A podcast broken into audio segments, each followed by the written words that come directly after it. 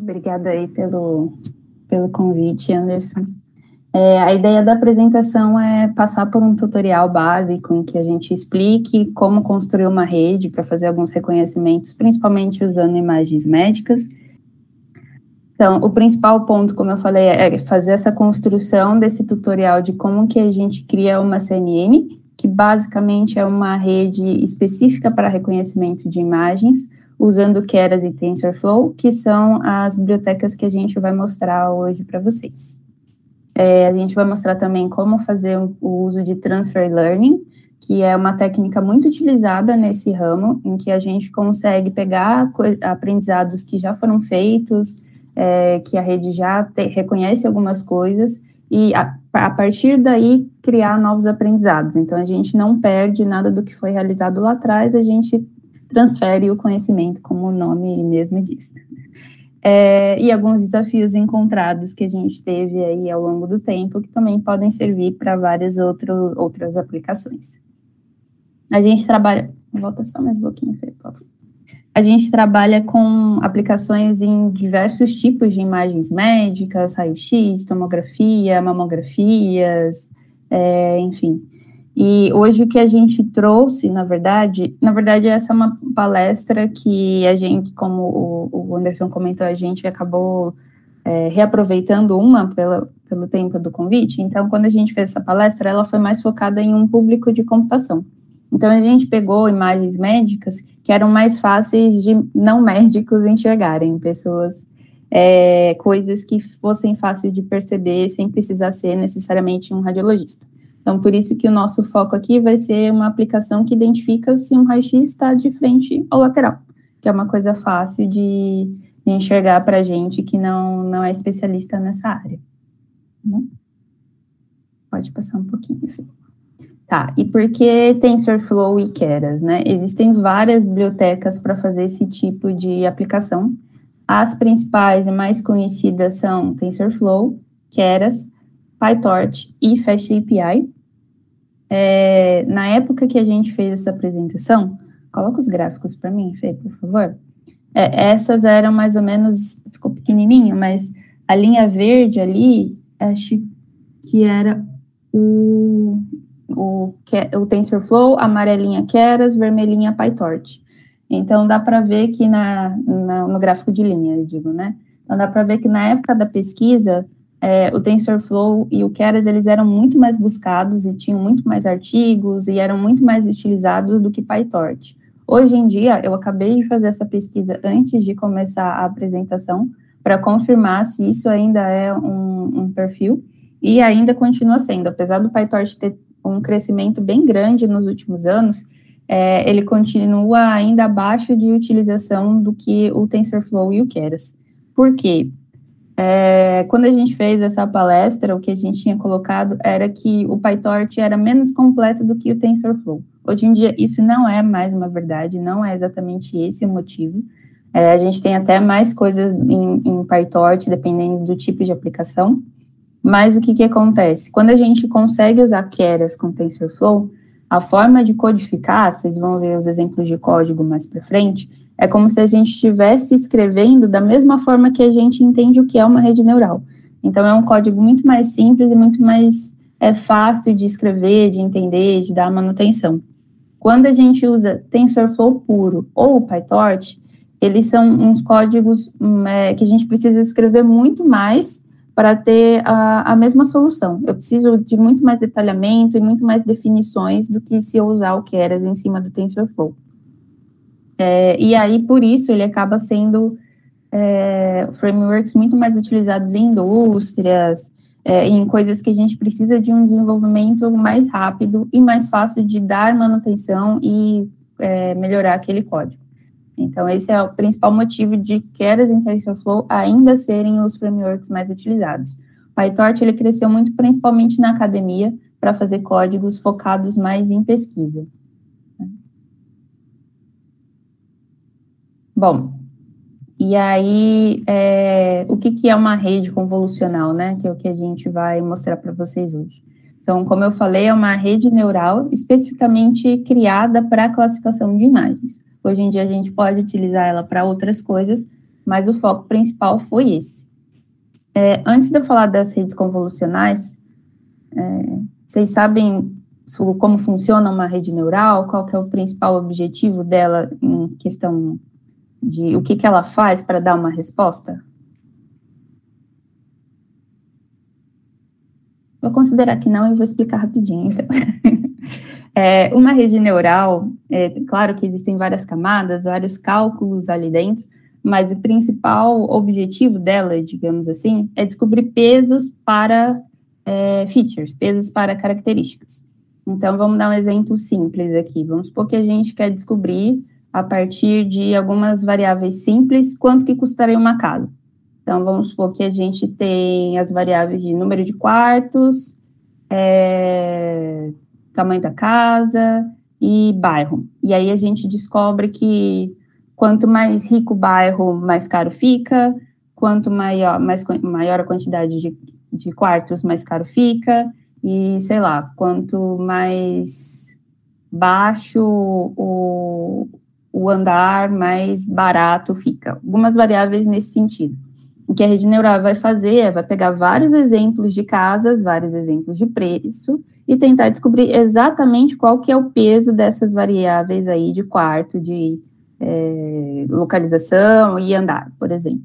Então, é esses pesos que é o principal foco da rede, é isso que ela vai tentar encontrar a partir de cálculos matemáticos. Quando a gente fala de extrair características de imagens, a gente continua com o mesmo conceito, então ainda continua querendo encontrar pesos certa forma. Só que esses pesos, eles são coisas diferentes agora. Para fazer uma rede convolucional, o que a gente usa são esses filtros convolucionais que estão aí nesse exemplo da imagenzinha, essa matriz 3x3 aí. Esses filtros convolucionais, eles vêm lá do processamento de imagem tradicional mesmo. E o que, que significa? Quando eu aplico é, matrizes com valores específicos em cima de uma imagem, eu consigo extrair algumas características específicas. Então, como a gente está tá vendo ali no GIF, alguns filtros eu vou trazer é, linhas verticais, alguns filtros eu vou trazer linhas horizontais, alguns filtros eu vou trazer a borda inteira. Então, cada um desses filtros aí, dessas matrizes, vão conseguir extrair variáveis diferentes para a gente da imagem. E aí, o que a rede convolucional vai fazer é isso. Só que a gente não precisa mais definir. Eu, como pessoa que vou trabalhar com a imagem, eu não preciso lá tentar definir qual combinação de features eu preciso para encontrar um nódulo em uma mamografia, por exemplo. É a própria rede que vai conseguir aprender é, quais são esses filtros é, para conseguir fazer essa, essa extração e detectar que tem um nódulo em uma determinada imagem, por exemplo. Tá? Então, passa mais um para mim, Fê, por favor. Então, o que ela faz ela vai ter vários desses filtros e várias camadas de tamanhos e configurações diferentes, e aí, a partir do, do, do, treinamento da rede, ela vai conseguir encontrar quais são esses pesos aplicando na imagem para ter esses outputs que a gente espera de resposta. Então, basicamente, o funcionamento da rede é esse, tá? Esse é o principal, essa camada é a principal das redes convolucionais e de treinamentos de classificação de imagem como um todo. E aí, como eu tinha comentado, esse vai ser o nosso exemplo, porque é uma coisa fácil é, da gente que não é radiologista conseguir enxergar o olho nu. Se eu colocasse um exemplo de nódulo, por exemplo, é, eu mesmo, às vezes, mesmo tá trabalhando com isso há alguns anos já, eu, é, eu não sou radiologista, então eu não consigo exatamente dizer se tem um nódulo em uma imagem de raio-x ou não. Então, esse foi o exemplo mais fácil que a gente conseguiu. Pode passar mais um. Ah, e aí a primeira etapa para a gente criar esse algoritmo é fazer o input de dados. Quando a gente está falando de um algoritmo de deep learning, eu preciso de uma quantidade de dados grande para que ele consiga, através desses exemplos, realmente conseguir, como eu falei, aprender esses filtros e aprender a classificar se tem alguma coisa ou não. Nesse caso, aprender a classificar a diferença entre uma imagem de frente e uma imagem lateral. Então, eu preciso de um volume bem grande. Como eu preciso desse volume grande e as, e as minhas imagens têm uma certa resolução que já não é tão pequena, não caberia tudo isso em memória do computador, ele não aguenta, ele não consegue ler todas as imagens de uma vez. Por isso, para fazer essa leitura e passar essas imagens, esses dados para a rede, a gente tem que fazer leituras em batches do disco. E a maneira mais fácil de fazer isso com os frameworks que a gente está utilizando é o Image Data Generator. O que, que ele vai fazer? Passa mais um. É, mais Ele vai tem várias formas de fazer essa leitura, então eu posso ler os paths das minhas imagens direto de um data frame, um CSV, por exemplo, que tem ali todos os meus paths, todos os caminhos das imagens. O que a gente fez aqui foi ler direto do diretório, então a gente criou uma pastinha que vai ter os nossos dados de treino, e aí dentro dessa pastinha a gente cria uma outra pastinha com dados contendo imagens laterais e uma outra pastinha contendo os dados das imagens de frente. E aí, por isso que ali está escrito Flow from Directory, porque ele está lendo direto do disco, e aí ele entende que ele precisa enxergar ali as configurações de pastas diferentes para entender quais são as classes que a gente está tentando classificar. Tá? É, ali em cima, a gente define é, algumas especificações do nosso generator. Eu poderia, por exemplo, fazer um, algumas transformações que a gente chama de augmentor, que é aplicar transformações em cima da imagem, por exemplo, mudar brilho, é, girar ela um pouco, é, puxar um pouquinho para a direita, para a esquerda, enfim. E aí, com isso, a gente é, consegue criar alguns algoritmos um pouco mais genéricos, mas para esse exemplo ali, a gente nem colocou. Então, a única coisa que a gente está colocando é que a gente vai fazer uma normalização da imagem, é isso que significa aquele rescale, porque aí eu consigo que, mesmo imagens que venham de fontes diferentes, todas elas vão estar no valor de 0 a 1. Um. É, tem que, a gente conseguiria até, a gente é, teve uma discussão longa em relação a isso, né, de trabalhar direto com DICOM ou com PNG ao longo do, do tempo. Para raio-x especificamente, é, a gente transforma em PNG, porque isso facilita até na captura e nas, na, é, na forma de obtenção, e a gente percebeu que trabalhar em 16 bits não teve grandes ganhos para a gente. Então, o mais fácil foi trabalhar em 8 bits mesmo, uma imagem PNG bonitinha, é, e aí, dependendo de alguns lugares, a gente acaba recebendo direto só o PNG, então, nas nossas redes, foi tudo PNG mesmo. Daria para trabalhar diretamente com o Daikon, mas aí essa forma de leitura aí seria outra. A gente teria que fazer um generator, digamos, personalizado, que conseguisse fazer a transformação direto do Daikon. Hoje a gente trabalha com o PNG mesmo. Tá? É, e aí, eu me perdi, desculpa. Ah, então a gente define esse generator fazendo a normalização, em toda, então todas as imagens vão estar nesse valor de 0 a 1. Um. É, ali a gente está definindo que o nosso conjunto de validação, que é o que vai ser utilizado para validar o algoritmo durante o treinamento, vai ser 30% do nosso, é, do nosso dado de treinamento. E ali embaixo a gente define de onde que vai ser que a gente vai capturar essas imagens. Então a gente está falando ali que os meus dados de treinamento vão estar nesse Image Test Orientation, que é o nome da pastinha, é, e que a nossa classificação vai ser categórica, porque a gente separou em realmente duas classes. Se fosse uma classe só, a gente poderia colocar binária só com um sim ou não de frente, por exemplo. É, e aí no final ele mostra para gente que a gente vai ter 1.549 imagens usadas para treino e 662 para teste, para validação, no caso, na verdade. Pode passar, Fê, por favor. Mais um.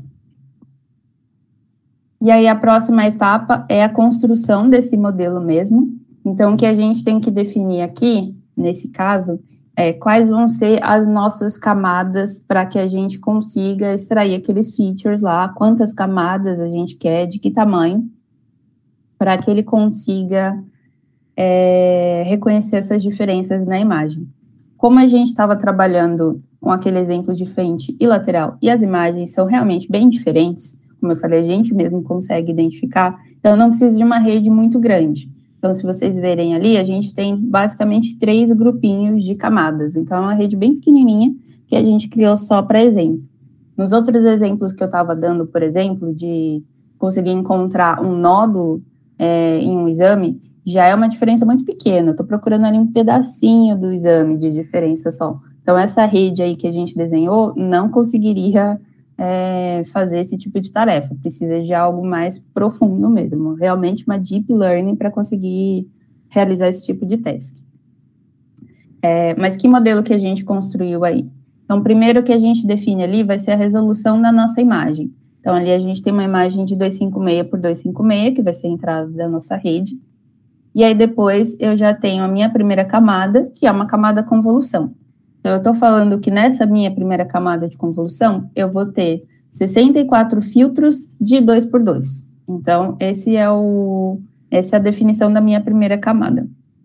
Depois, eu tenho uma camadinha que a gente chama de max pooling. O que, que ela vai fazer? Ela vai fazer basicamente um resize da minha imagem para que, primeiro, eu consiga ter mais recursos, né? Eu estou diminuindo ali o fazendo o sempre das minhas dos meus filtros, da minha camada, e depois é, eu consigo com isso generalizar um pouco melhor os meus processamentos, sem ter toda aquela informação de entrada que eu recebi, eu vou diminuindo é, os meus tamanhos de, de camada. E aí, por fim, nesse primeiro grupo, a gente tem um dropout, que ele é um dos principais tipos de camadas que vão diminuir a chance do nosso algoritmo fazer ter overfitting. Overfitting é quando ele, ele super aprende um tipo de dado, né? Então, ele aprendeu para aqueles dados, aquele dataset a reconhecer ali, se eu passar algum dado diferente, ele não vai mais saber. Então, esse tipo de camada consegue reduzir é, esse risco. O que, que o dropout faz? A gente está definindo ali um dropout de 30%. Então, a cada rodada, 30% dos meus neurônios, digamos, dos meus pesos ali que eu tinha falado, vão ser desligados, não vão aprender. Na rodada seguinte, 30% diferente não vai aprender. E aí, com isso, ele evita uma generalização. Tá? O meu segundo grupinho de camadas ali é praticamente igual, só que agora eu estou definindo que eu quero 128 filtros. E aí, depois, o que eu faço é adicionar uma camada flatten. O que, que ela faz? Como a gente viu, as convoluções, elas são matrizes. Mas no final, a nossa resposta, ela não é uma matriz. É uma resposta, um número singular ali, um número bonitinho. Então, eu preciso, antes de dar uma resposta, é, transformar essa matriz em, em, em um array, né, em algo mais direto. E aí o flatten, ele faz justamente isso, e como o nome já diz, ele simplesmente dá um flatten na matriz de saída. Existem outras formas da gente fazer esse shape da, da dimensão, Outra é o Global Average Pooling, por exemplo, que em vez de simplesmente transformar a minha matriz num arrayzão, ele calcula ali o, a média, basicamente, para transformar num array. É, dependendo do problema, é mais eficiente. Mas o flatten é o mais sim, a forma mais simples da gente fazer isso. Aí depois a gente tem uma camada densa. O que, que é uma camada densa? É, essa é a camada simples da rede neural. Como eu falei, aquela camada que vai ter os pesos. Simples. Então, todo mundo é conectado com todo mundo e eu vou ter todos os pezinhos das minhas variáveis ali no meio. Então, eu tenho uma camada densa com 256 neurônios, depois um dropout de novo, e aí, por fim, a minha última camada, que é a minha camada de saída. E aí, se vocês repararem, é, eu mudei nessa camada de saída a função de ativação. Então, agora eu tenho uma sigmoide que vai basicamente transformar a minha saída em uma probabilidade. Então, eu vou ter um valor ali de 0 a 1. Um, tá? E aí, como eu tinha duas classes, eu preciso de duas saídas. Uma probabilidade de ser é, de frente e uma probabilidade de ser é, de lado. E aí, como a gente está usando uma sigmoide, elas são complementares, né? Então, se der 0,1 para de frente, vai dar 0,9 para de lado. Enfim, existem outras formas de dar essa saída quando a gente quer, por exemplo, é, ter multiclasse, multilabel, em que eu quero ter realmente mais de uma resposta. Então, eu não uso mais sigmoide, eu posso usar uma softmax para que essas probabilidades não sejam condicionais. E é isso. Bom, e aí essa, esse é o resultado do nosso modelo.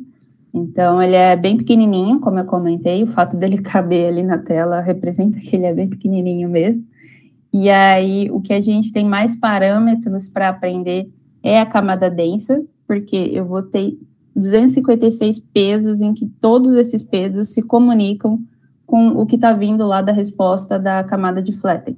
Então, eu vou ter 256 vezes 524 mil. Por isso que eu tenho muito mais parâmetros ali para aprender.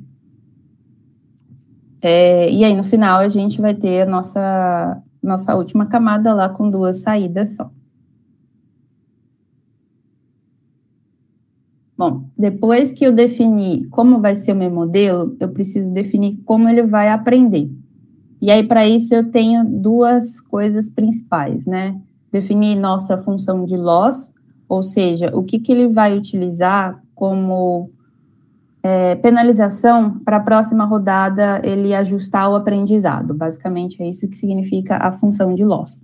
O padrão para esse tipo de classificação, passa mais um, por favor é o cross entropy. Para poder, para esse tipo de classificação, em que a gente só quer uma probabilidade simples ali, o binary cross entropy é o principal, é, que vai basicamente quando a gente ele vai ajustar para quando a gente dá para a resposta y errada, é, ele ajusta ali a probabilidade e consegue ir para o peso para a direção correta, basicamente. E aí quem define essa direção especificamente é a função de otimização. Então, existem várias funções, existem o gradiente padrão, que é o SGD, e existe a função Adam, que é uma função gradiente também, só que otimizada para Deep Learning especificamente. Então, ela é o que vem de padrão para esse tipo de, de aprendizado também. E, por fim, a gente define as métricas que a nossa rede vai cuspir. Então, de exemplo, ali a gente colocou a acurácia. É, a gente também poderia colocar, por exemplo, a AUC, que é a área sobre a curva, é, e algumas outras métricas. É importante dizer que, apesar da gente estar utilizando ali a acurácia para ver o aprendizado do treinamento e tudo mais, quando a gente for fazer uma validação de um modelo de verdade, a métrica de acurácia, ela se torna uma das menos confiáveis, digamos assim. Por quê? Vamos pegar de novo o, modelo, o exemplo lá do, do nódulo. A gente, no mundo real, tem poucos nódulos, né? Ainda bem. Não tem tantos assim. Então, se eu pegar um dataset com mil exemplos e tiver ali 100 nódulos só, e eu falar que meu modelo tem 90% de acurácia, pode ser que meu modelo estava falando que, na verdade, ninguém tem nódulo. Isso vai dar 90% de acurácia, porque ele acertou 90% dos casos. Então, a acurácia não é tão confiável assim para ver, de fato, esse tipo de modelo. É, o que a gente pode utilizar é métrica de precisão, métrica de sensibilidade, especificidade, F-score, olha a matriz de confusão. Então, na verdade, é um conjunto de todas as métricas, dependendo do seu problema, para realmente validar se o seu modelo faz sentido, se ele realmente aprendeu alguma coisa, se ele não está overfitado, se ele não está dando uma única resposta. É, então, esse aqui foi realmente só de exemplo para explicar como que a gente define é, o algoritmo. Pode passar mais um, por favor. E aí a gente chega em uma coisa bem legal, especificamente do Keras, eles começaram a implementar também no, no PyTorch, depois em outros frameworks, mas que é o que a gente chama de callbacks, que é o que são, digamos que, tarefas que eles vão fazer durante o treinamento para validar algumas coisas. Aqui a gente está usando os dois mais básicos, que é o checkpoint, que ele vai salvar o modelo durante o treinamento, mas ele só vai salvar aquele modelo que realmente deu o melhor resultado, ou seja, que o nosso loss ali foi o menor possível. Então é isso que ele vai salvar, porque o modelo ele continua lá tentando treinar, tentando ver se ele consegue melhorar alguma coisa, mesmo que o loss é, comece a aumentar. Então por isso que a gente tem que salvar qual que foi aquele que teve o menor durante esse processo, e não necessariamente a última rodada que o modelo treinou. E aí, uma outra coisa que a gente faz é adicionar esse callback de early stop. O que, que ele vai fazer? Como eu falei, ele vai ficar tentando lá treinar, treinar, vai tentar treinar até a quantidade de, de épocas que a gente definiu. Então, por exemplo, se eu definir 100 épocas, ele vai tentar treinar por 100 rodadas até ver se ele consegue.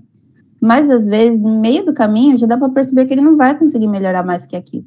Então, por isso que é, existe o early stop se por cinco épocas, que é o que a gente definiu ali como paciência nesse caso, ele não diminuir o nosso loss, ele vai parar de treinar, porque ele sabe que a partir dali ele não vai conseguir mais melhorar.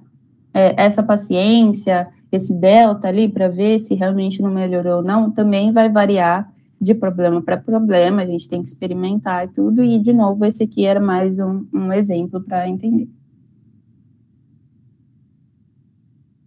E aí, por fim, chega a parte do, do treinamento.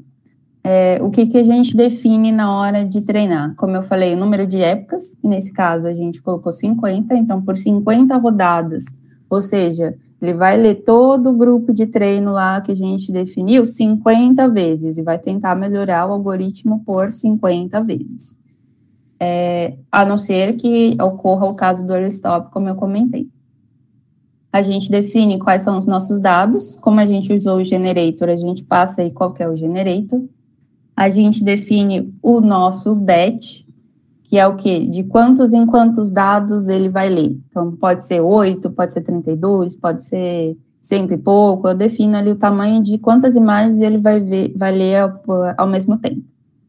É, e os callbacks, como eu tinha comentado. E aí, com isso, ele vai começar a tentar fazer o treinamento. É, vocês podem ver que ali, por exemplo, na época 3, ele conseguiu melhorar o nosso loss. Então, ele diminuiu ali de 13 para 0,9. Mas na época 4, ele já não conseguiu. Então, ele passou uma, uma rodada relendo todos os dados, tentando ali ajustar os pesos para ver se ele tinha um resultado melhor e não teve.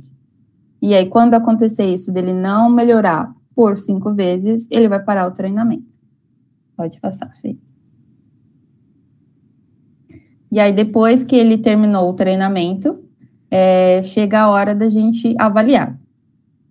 É, como eu falei, um dos pontos é lembrar que o que a gente tem que subir na hora de avaliar é o modelo que foi salvo lá no disco, porque o que está salvo em memória é o último que foi treinado, não necessariamente o melhor. O segundo ponto é essa avaliação que a gente fez aí não é uma avaliação de verdade a gente, como era um dataset muito visual, a gente só mostrou para vocês as imagens, como ficaram os resultados, mas o ideal é calcular aquelas métricas que eu comentei, calcular matriz de confusão, especificidade, recall, sensibilidade, para saber exatamente como é que está o meu modelo, tá? Mas passa aí, Fih. O que a gente fez aí foi ler o nosso dataset de teste do disco, a gente carregou o modelo que está salvo em memória, e aí a gente fez a predição dessas imagens para ver como que o nosso modelo estava. Pode passar de novo. E aí a gente simplesmente exibiu os nossos resultados. Então, a gente consegue ver aí que pelos resultados, ele acertou todos os nossos 10 exemplos de, de teste, menos um, porque era uma imagem de ponta cabeça. Se lá atrás, quando a gente tivesse definido o nosso generator, a gente tivesse colocado aquelas outras funções de mudar brilho, mudar orientação, mudar posicionamento da imagem, ele provavelmente teria acertado esse exemplo também. Mas como a gente só treinou com imagens certinhas, quando tem uma imagem errada, ele não vai saber dar a resposta, vai errar. É, e aí é basicamente esse o exemplo que a gente fez, então dá para ver que ele aprendeu muito bem, apesar de ser uma rede pequena, porque é um exemplo visual bem fácil de ver. Então, Sempre quando a gente consegue enxergar bem, é um bom sinal de que o algoritmo também vai conseguir diferenciar muito bem. A gente, primeiro, a, a Jéssica explicou muito bem aqui o, o nosso, a nossa intuição, né, nesse, nesse exemplo mais fácil. Só que normalmente o nosso desafio, né, no dia a dia, ele é muito mais difícil do que só ver a lateralidade do, de, uma, de uma imagem, né? Normalmente a gente precisa detectar coisas muito pequenas numa imagem muito grande. Então, a primeira coisa que a gente pensou em fazer foi fazer a nossa própria arquitetura de rede, que foi a Latânia. E aí, como é que era essa arquitetura? Pensando no que a Jéssica falou lá atrás sobre como que uma rede convolucional é, ela funciona, a ideia foi aqui juntar várias camadas convolucionais para a gente ir aprendendo vários filtros. E aí, quando a gente, quanto mais profundo a gente chega aqui, quanto mais filtros a gente empilha, mais características complexas a gente vai é, descobrindo. Então, por exemplo, nessa primeira camada aqui, a gente, por exemplo, só é, aprendeu linhas na vertical. Mas aí, quando a gente vem para cá para baixo, a gente já consegue pegar linhas diagonais. Quando está mais aqui no fundo, consegue pegar textura, consegue pegar é, mudança de, de brilho, contraste. Então, essa nossa ideia aqui, bem ingênua, aviso logo, é, foi de fazer essa rede empilhando várias convoluções e aí, no final, do mesmo jeito que foi aquele modelinho lá que a gente fez para lateralidade, é, passar por uma camada que fizesse o array de tudo e usar uma camada densa de 1024 é, nós, porque a ideia é que a gente tem aqui imagens mais complexas. Então, teoricamente, a gente tendo mais nós ligados uns nos outros, a gente conseguiria é, aprender melhor. E aí foi, é bem parecido com o esquema da, da outra rede, né? A gente, para adicionar essas camadas convolucionais, a gente tem essa primeira camada aqui com V2D, que é uma convolução de 2D com 32 filtros. Como aqui a gente queria trabalhar com imagens maiores, a gente usou, ao invés do, do filtro 2x2, a gente usou o filtro é, 3x3, e aí a gente também é, mudou a forma de inicialização desse, desse filtro. Por quê? Um dos problemas recorrentes em, em Deep Learning é que, dependendo de como você inicializa os filtros, quanto mais você treina, maior é a chance dos gradientes desaparecerem. Então, desses pesos irem todos para zero e a sua rede parar de aprender. E não é o objetivo da gente. Então, é, tem várias formas de inicializar esses pesos. É, esse aqui, que é o RI, que usa uma distribuição normal, é, ele é, sempre, funciona muito bem, normalmente com convoluções, e a gente optou por usar ele ao invés de só é, inicializar aleatoriamente.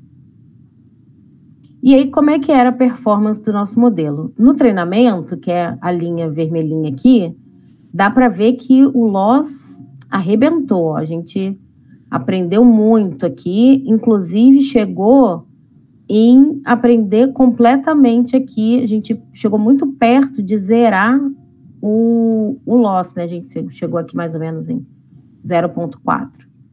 É, mas aí, quando a gente olha é, o loss na validação, a gente vê que aqui, ó, ele começa descendo, aí ele dá um super pico aqui, e depois ele tem uma tendência de alta. O que está acontecendo aqui? É, na verdade, esse modelo ele está com o overfitting que a Jéssica falou lá antes. Ele decorou, ao invés de ele aprender, né? Ele só decorou todas as imagens que a gente estava mostrando para ele no treinamento. E quando a gente mostrava imagens completamente novas para validação, ele não tinha aprendido praticamente nada. E aí, como o modelo estava estava aprendendo aqui, e nesse caso, se eu não me engano, gente, eu não usei early stopping, ou, ou aumentei a paciência, é, o modelo ele não parou, ele seguiu aqui aprendendo, overfitando, então a gente vê aqui a importância do early stopping, provavelmente aqui, ó, ele dá essa subida, quando ele está aqui nesse ponto aqui, a partir daqui, ó, que ele só sobe, ele ia parar o treinamento mais ou menos por aqui porque dependendo da quantidade de paciência que a gente colocasse. Então, assim, a gente vê que esse modelo aqui, ele não está performando bem. Mas aí vem o que a Gé falou lá atrás, que é o transfer learning. E aí, qual é? Ela explicou mais ou menos a ideia, mas qual é a, grande sacada do transfer learning? Ao invés de você ter que aprender do zero, ter que fazer todo o ajuste dos pesos da sua rede e tal, tudo do zero, você aproveita o conhecimento que já foi treinado para em cima de uma outra base de dados. E aí é, você consegue, por exemplo, porque pensa que a gente tem imagens de cachorros, gatos, carros, objetos é, naturais que a gente chama, né? Imagina que você tenha objetos assim, só que é, as características de curva, cor, é, textura, elas são comuns a vários domínios, né? Elas não são só para o domínio, sei lá, dos carros ou dos cachorros. Então, a gente consegue aproveitar essa, esse aprendizado, todo esse treinamento que foi feito em cima desse outro conjunto de dados que nada tem a ver com o conjunto de dados médicos. Então, que eu até falei lá, lá antes da intuição que a gente teve de juntar as camadas convolucionais, é, logo na primeira camada a gente aprende lá as curvas, a gente aprende bolhas, mas quando já tem a, a próxima convolução, aí a gente já aprende texturas, depois vai aprendendo parte dos objetos, e aí no final das contas aqui, quando a gente tem aquela camada densa, né, que a Jéssica falou e eu falei também, a gente aprende qual é a classe da imagem que a gente está olhando. Então, qual que é a ideia aqui? A gente vai tirar essa camada aqui, que é a que fala se é gato, se é cachorro, se é carro, e a gente vai substituir pela, pelo, pelo domínio que nos interessa, né? No caso, o domínio das imagens médicas. E aí a gente vai fazer a entrada de dados do mesmo jeito também que, que foi lá no outro modelinho. A gente está usando o Image Data Generator e dessa vez é o Flow from Data Frame, ao invés de ser o flow direto do diretório.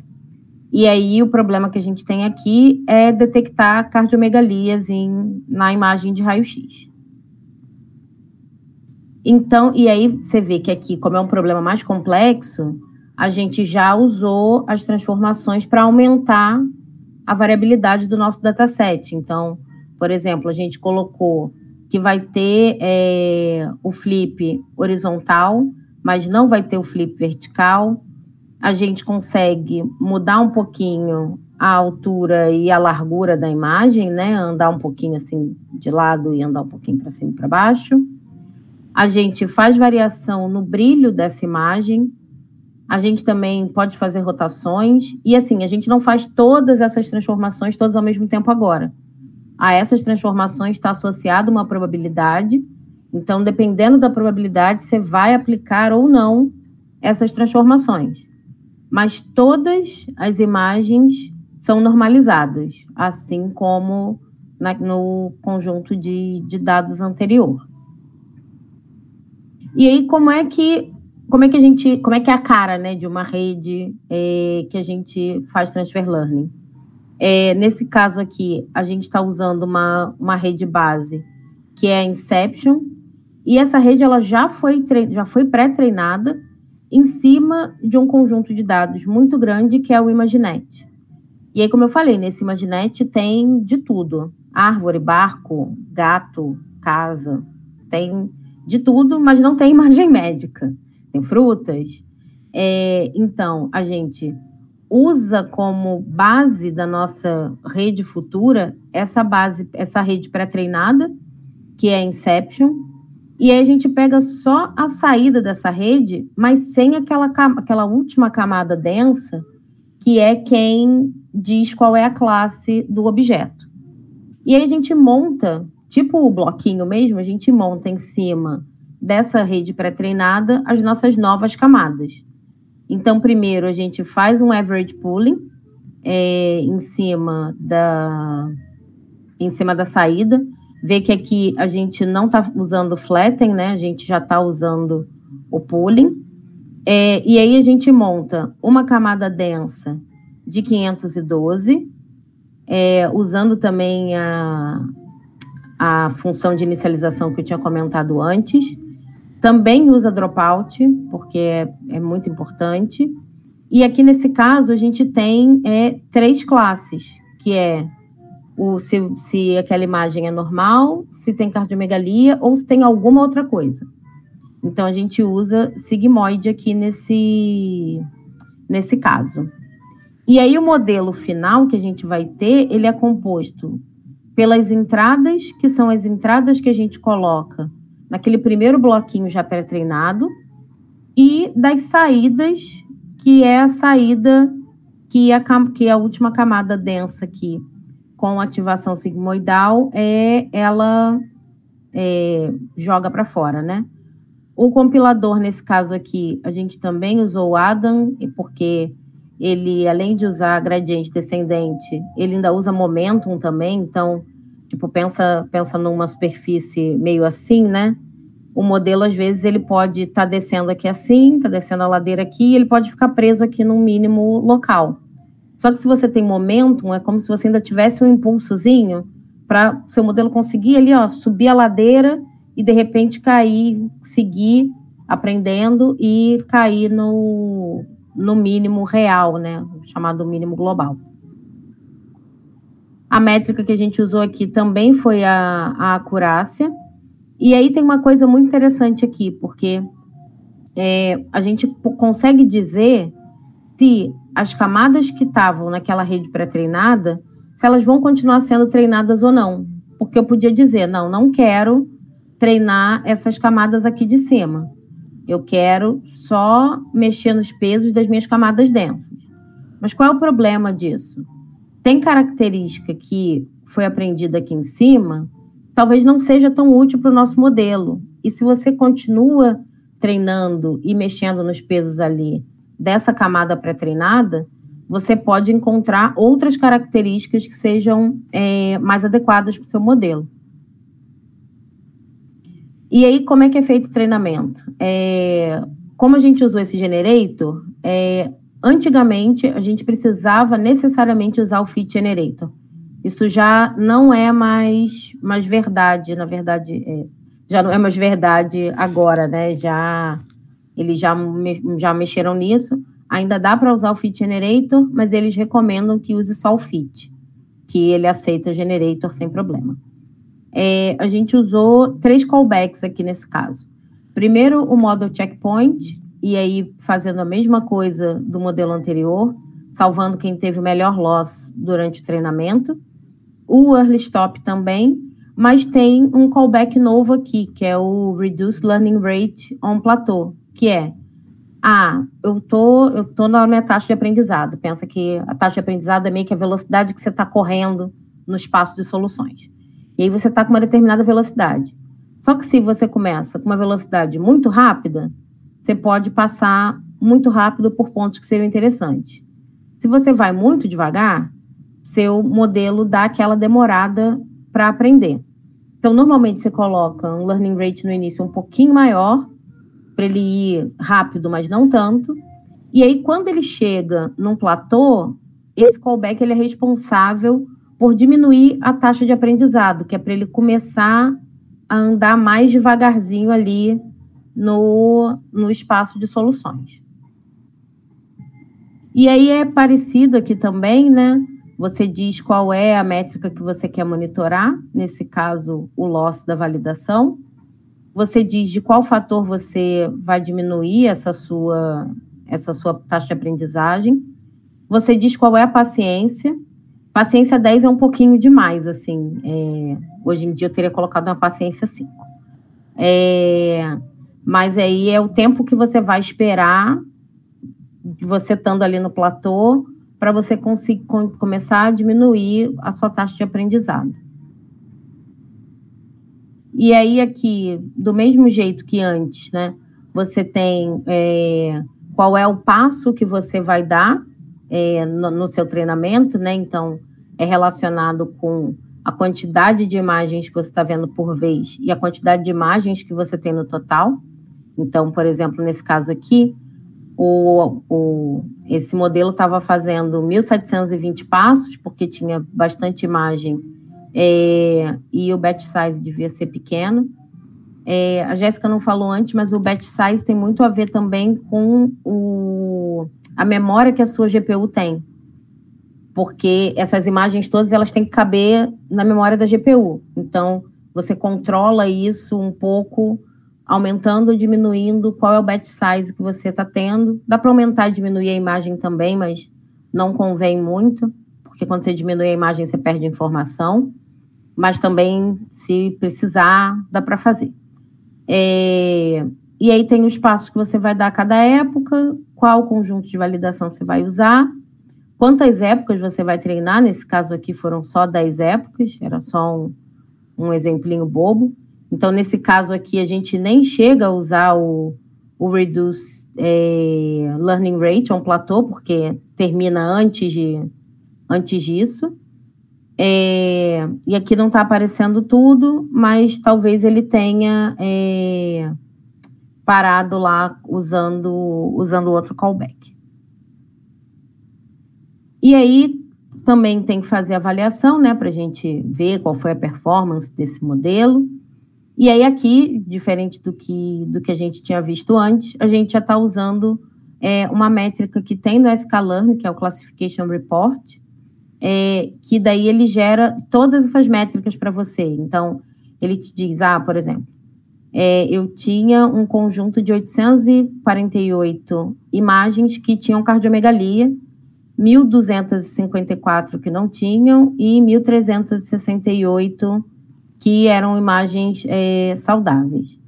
E aí a precisão desse modelo aqui para cardiomegalia é de 74%, então ele até, embora é, tenha menos imagens de cardiomegalia, ele está acertando melhor as cardiomegalias do que as outras classes, mas se a gente olhar aqui o recall para imagens que não são cardiomegalia, está bem ruim aqui, normalmente. Mas aí, nesse caso, a gente podia fazer é, um ensemble que é juntar esse modelo aqui de cardiomegalia com um outro modelo da patologia específica dele e aí conseguir resultados melhores. Dá para fazer é, outros tipos de, de ajustes aqui, né? A gente também tem aqui a matriz de confusão, eu não sei se está dando para ver direito aqui, mas dá para ver aqui é cardiomegalia com cardiomegalia, não cardiomegalia com não cardiomegalia, normal com normal. Então, dá para ver que o modelo ele dá uma confundida aqui com as coisas que não são cardiomegalia e que eram normais. É a segunda classe que ele mais erra aqui, porque eram normais ele diz que, que eram anormais, porém não eram cardiomegalias, né? E vice-versa, porque na verdade ele também erra bastante não cardiomegalia, é, dizendo que é normal. E aí, quando a gente pensa é, no domínio médico, né, a gente não quer dizer que a gente não quer, sei lá, por exemplo, ah, mandar para casa uma pessoa que tem alguma patologia e a gente dizer que ela não tem, né? Então, é importante quando a gente está é, avaliando o modelo, saber qual que é a nossa intenção. Ah, a minha intenção é pegar os casos normais, mais, mais os casos normais do que outra coisa. Então, a gente dá um determinado direcionamento. Não, a minha ideia é que eu tenho que pegar todos os casos patológicos, então eu dou um outro direcionamento. E isso também faz, faz parte né, de como a gente avalia e como a gente constrói o nosso modelo. E aí, quais são é, os pontos de atenção que a gente tem que ter quando a gente está é, trabalhando com trabalhando com dados assim? É, é muito importante normalizar os dados, porque o modelo ele foi ele é treinado de um determinado jeito, e se você depois apresenta uma imagem, por exemplo, que você não normalizou, o modelo não vai dar a resposta certa para aquilo, porque a imagem está completamente fora é, do que foi visto antes.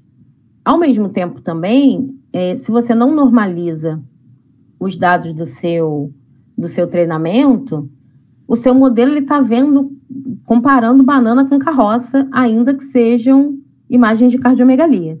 Então, é, esse é um ponto de muita atenção. É, tem muito dataset com ruído também, então, por exemplo, nesse caso de cardiomegalia, às vezes o paciente tem um marca-passo, que é um ruído, de repente o modelo ele vai prestar atenção no marca-passo e não vai prestar atenção no tamanho do coração com relação à caixa torácica.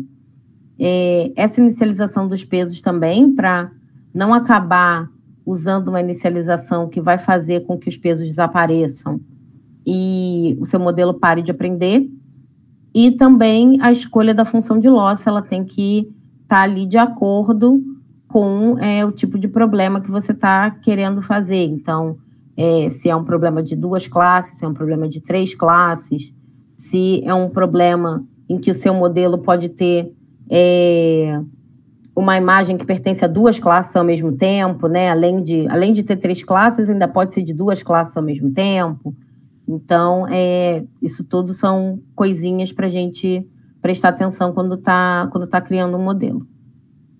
E é isso, obrigada pelo convite. É, se vocês quiserem, é, tiverem dúvidas depois, porque às vezes as dúvidas aparecem depois, né?